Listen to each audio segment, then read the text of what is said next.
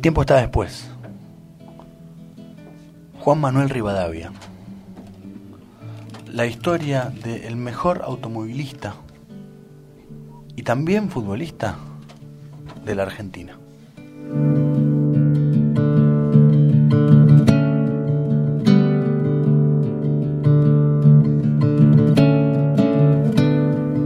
Fue el cuarto de cinco hijos de un matrimonio de inmigrantes italianos. Su abuelo vino desde Europa para instalarse en lo que hoy conocemos como Sierra de los Padres. Y su familia se asentó en su barcarse natal. Cuenta el chueco que para 1922, a sus 11 años, nació en 1911, ya sabía cómo manejar un auto. Su comienzo en el mundo de los fierros primero se dio con trabajo de herrería y después con el paso por diversas fábricas y talleres de la ciudad. Cuenta la historia que fue ayudante de Raimundo Carlini, un mecánico de autos y de maquinaria agrícola. Y aquí uno de los ejes de este especial, en el cual Juan Manuel Fangio jugó al fútbol, y es lo que por ahí muchos desconocen. Jugó al fútbol debutando a los 16 años, en el año 1927, como volante por derecha, en el club Rivadavia, por supuesto de dónde, de Balcarce. Luego jugaría como inside, así se decía, ¿no? En el club Alem, con el cual ganó el campeonato de la Liga Balcarceña en 1931. Su buen rendimiento lo lleva a jugar a la ciudad de Mar del Plata y a integrar la selección de su ciudad, Balcarce, destacándose por su velocidad, paradojas o no, junto al carril derecho. De esta forma, con Leandro abrimos un mundo en el que vamos a circular dos carriles. No queremos ser tan obvios en, las analogías. Eh, dos carriles, que es alguna información, no mucha de la que hay de, de Fangio como futbolista, ya les hemos revelado algo. Y después Leandro nos va a ir mechando información sobre Fangio, automovilista, que es como todos lo conocemos, ¿no? Sí. Bueno, acá un pequeño repaso para complementar sobre todo su, su paso por el fútbol, ¿no? Que, que es muy que es muy pintoresco porque uno no, no sé, de hecho, de acá, de Fangio acá solamente Pernía fue jugador y corredor de autos. Es verdad, el, Tano Pernía, el este, Pernía, padre, vamos a decir, no, eh, no el Tanito que No, no, no, el Tanito Pernía, sino eh, el padre después son como dos profesiones que no se cruzan casi nunca. No, después hubo alguna experiencia de algún jugador corriendo rally o algo así, pero no tan técnicamente en el automovilismo. Y hubo escuderías eh, patrocinadas, o sea, escuderías de, clubes, pero no funcionaba mucho. Son dos públicos, sobre todo los, los fans, por decirlo, los fanáticos, son públicos bastante disímiles. Así que bueno, vamos a repasar un poquito y por más que se piense que los autos de carrera del pasado eran lentos, la realidad indica que esto es falso, porque los autos de turismo de carretera llegaban a 189 kilómetros por hora, pero esto, porque digo, uno dice hoy, y hoy hay autos que van mucho más rápido, sí, en camino de ripio y de tierra. Sí, el turismo de carretera se llama turismo de carretera porque al principio era lo que nosotros conocemos como rally, ¿sí? donde la carrera se ganaba por etapas y donde una persona podía hacer 9.000 kilómetros arriba de un auto en un camino de tierra que para nada estaba acondicionado para las ruedas finas de ese auto. Hoy tenemos ruedas de lluvia, de pavimento. bueno, en ese momento no, y era ver quién llegaba más rápido entre etapas y quién se quedaba con el gran premio, ¿no? Como piloto, Fangio debuta un 25 de octubre del año 36 y no se eligió llamar Juan Manuel Fangio, sino utilizó un seudónimo que era Rivadavia. ¿Se acuerdan que dijimos? Club Rivadavia de Balcarce, su primer club de fútbol.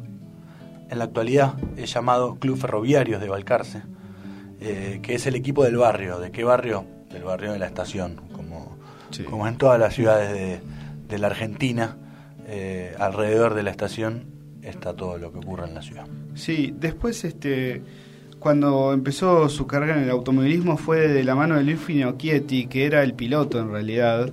Eh, hoy por hoy ya no se estila por una cuestión de seguridad que los pilotos vayan acompañados, pero en ese momento sí.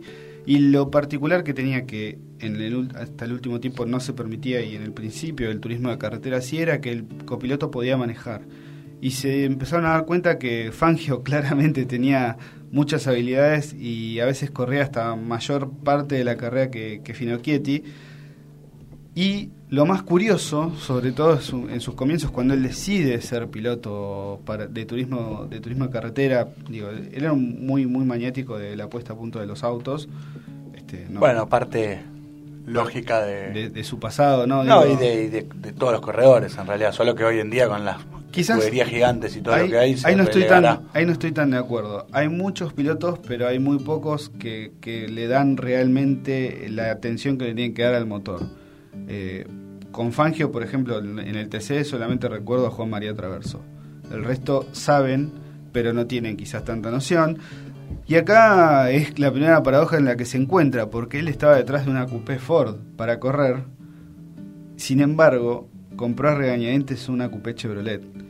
Y esta pequeña decisión de decir, bueno, no me queda otra, lo tengo que comprar y ponerlo a punto, iba a dar paso a la primera rivalidad más grande y, quizás la más célebre de los principios del TC2000, que es junto con nada más ni nada menos que Oscar Galvez. O sea, hasta ese momento esta cuestión de marcas no existía tal como la conocemos no hoy era en tan presente, también eh, por la época, por, por, ejemplo, había Plymouth, o sea, autos que ya no, que ya no existen, eh, por lo menos acá en Argentina. Y, pero se empezaron a destacar estas dos cupés como las más potentes, y ahí empezó una rivalidad con mucho respeto, pero, pero que apasionó y que yo creo que generó el comienzo de la popularidad del TC con Oscar Galvez, donde tenían que recorrer 9.000 kilómetros y donde Fangio pudo eh, coronarse dos veces antes de irse a la, a la Fórmula 1. Recordemos que esto fue entre el 40, o sea, hasta finales del 40. Sí, hay algo interesante en los años de competencia, ¿no? Sí, sí, sí. Y tengamos, tengamos en cuenta que acá hubo un parate muy importante gracias a la Segunda Guerra Mundial que, de, o sea, tuvo que pasar casi ya el 49 para que los pilotos vuelvan a correr y había etapas donde, donde estaban suspendidas todas las categorías. Fútbol, turismo carretera, Guerra Mundial, Fórmula 1. Sí. Bueno, hay pilotos que tienen, bueno, Fangio tiene en su haber, y esto no, lo, es noticia de nadie, es el primer quinto quíntuple campeón de la historia, solamente superado por Michael Schumacher y alcanzado el año pasado por Lewis Hamilton. Sí, o sea, tres personas en la historia tienen la mayor cantidad de títulos en la historia de la máxima categoría. Pero también hay otros pilotos célebres, y uno de ellos es Stirling Moss. Muchos se refieren a Stirling Moss como una leyenda en la Fórmula 1 cuando tiene el mote tan triste, tristemente célebre de ser el campeón sin corona porque es el, piloto que más carreras ganó sin llegar a, conquistar el máximo galardón de la máxima categoría. Eh, las peleas con Fangio dentro de las peleas muy entre comillas porque realmente eran dos caballeros eh, son célebres porque competían en escuderías distintas porque siempre siempre andaban uno u otro quizás eh, había algún otro más, pero realmente la Fórmula 1 de los 50 no salía de los nombres de Juan Manuel Fangio y Stirling Moss. ¿De quién estabas hablando? Además de Fangio. De Stirling Moss. Según Stirling Moss, a Fangio le gustaba mucho jugar al fútbol.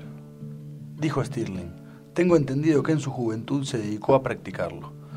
Realmente jugaba muy bien, a tal punto que a mí me sorprendía ¿Cómo podía ser para dominar la pelota y para dominar el auto?